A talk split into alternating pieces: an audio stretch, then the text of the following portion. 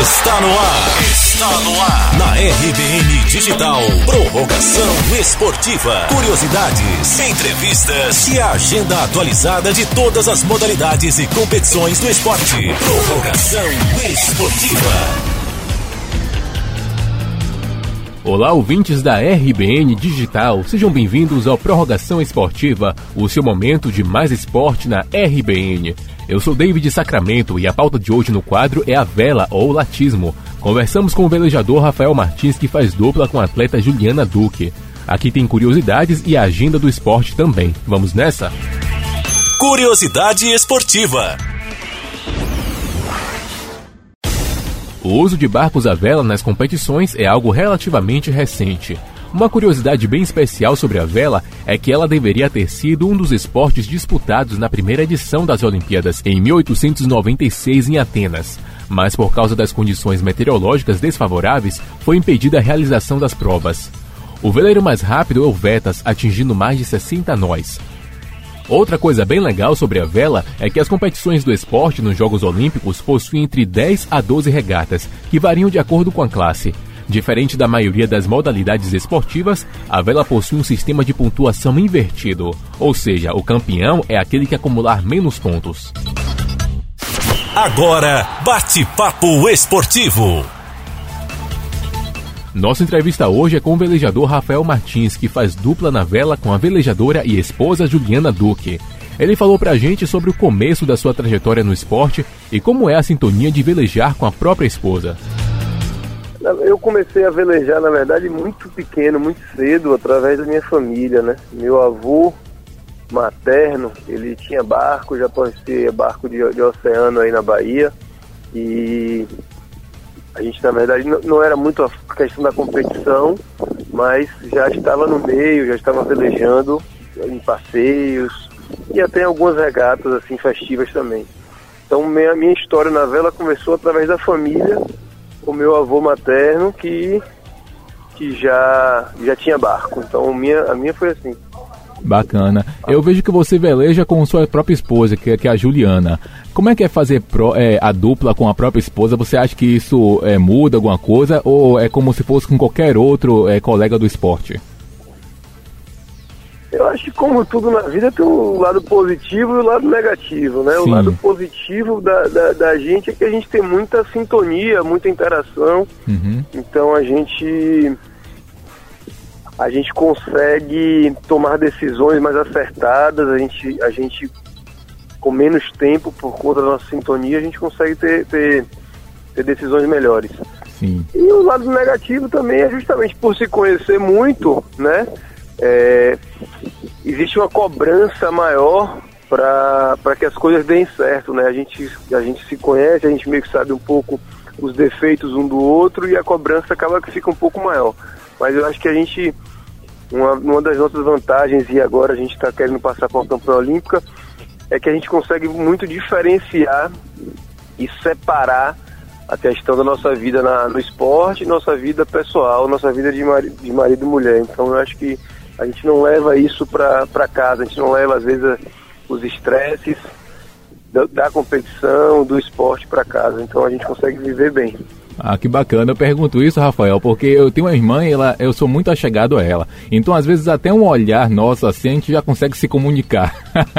então, é eu fico imaginando que, que vocês é também devem ter acontece. essa sintonia. Uhum. Exatamente. Então, acontece muito isso. A gente não precisa estar falando as coisas, a gente já sabe até na, na em cada, cada reação do outro, a gente já sabe o que, que aquela pessoa está sentindo, está querendo e a gente consegue, consegue tirar proveito disso. Ah, que legal. Isso é muito positivo. Rafael Martins também falou sobre a trajetória da Juliana Duque, com quem faz dupla na vela. Confira aí. É, eu gostaria também de saber um pouco da trajetória da Juliana. Eu vi que ela começou aos 11 anos de idade é, no esporte aquático, só que velejar não foi a primeira opção dela no esporte, né? É, ela nadava antes, né? É, chegou até a competir, bem, bem mais novinha de natação. Depois ela sempre tentou também, sempre no mar, tentou ir pro surf, não deu certo, e aí a família sócio do Yacht Clube é, teve experiência lá de, de, velejar e acabou que se apaixonou e desde 11 para 12 anos ela, ela veleja. E desde então vem evoluindo e conquistando bastante, bastante resultados positivos por aí.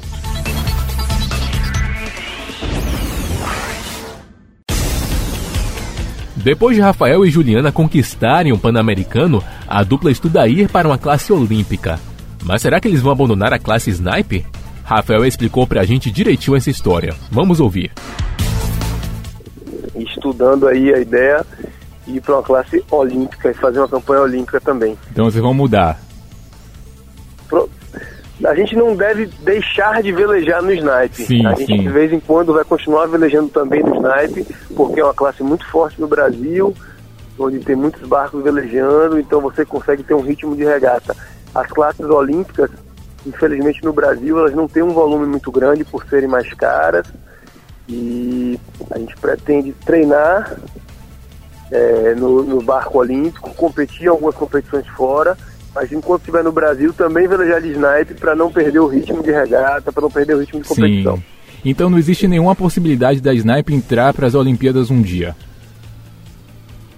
Acho de baixo, acho difícil, não é uma, uma tendência né, uhum. da World Sailing, que é quem gerencia isso junto ao COI, o Comitê Olímpico Nacional, mas é, é, eu acho difícil, mas dizer que é impossível também a gente não pode, né? Sim, com Vai, certeza. A, a vela está andando para um lado que não é muito esse, são barcos mais rápidos e, e talvez menos, menos técnicos, mas bom, acho que tem que estar tá sempre no radar as coisas, né? Ah, então a, gente já, a gente já tem uma experiência grande no snipe, é, já tem uma base consolidada e a gente vai poder estar tá treinando em outro barco e sempre que voltar para o snipe tentar competir de forma, de forma legal, de forma boa. Esse aí foi o velejador Rafael Martins trazendo um pouco do universo desse esporte pra gente. Mas não acabou ainda não. Rafael deixou também a agenda do esporte. Agenda do esporte. Agenda do esporte. Agora ainda nesse ano tem o Mundial de Snipe que vai acontecer no início de outubro em Ilhabela, São Paulo. Quem quiser participar, quem já estava classificado. E depois disso é realmente treinar, né? É, com, se Deus quiser conseguir aí essa nova empresa, esse novo é, parceiro e conseguir migrar para a classe olímpica e aí a gente tem que fazer um dever de casa bastante grande aí treinar na nossa Bahia aí pelo menos uns três, quatro meses sozinhos para depois começar a pensar em outras competições. Esse campeonato em Ilhabela vai ser que data? É no início de outubro, é de, início de outubro. De 7 a 12 de outubro. De 7 a 12 de outubro, Ilha isso. Bela, não é isso? Massa, isso. legal.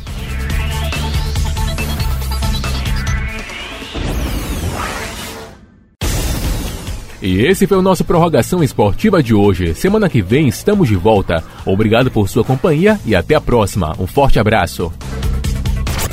Esse foi o quadro Prorrogação Esportiva. Prorrogação Esportiva.